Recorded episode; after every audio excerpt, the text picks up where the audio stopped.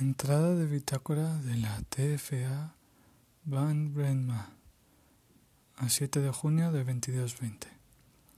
Oficial de nave Hans Elizondo. La Van Brenma sigue respondiendo bien a las pruebas y test diarios. He vuelto a examinar el exterior de la nave después de lo de ayer y todo parece correcto. Dialogando Ayer con Wei nos dimos cuenta de una cosa. No hemos tenido turbulencias en todo el viaje, ni siquiera pasando por el cinturón. Nos hemos comunicado con Marte y hemos concluido que siempre debería haber una cierta turbulencia.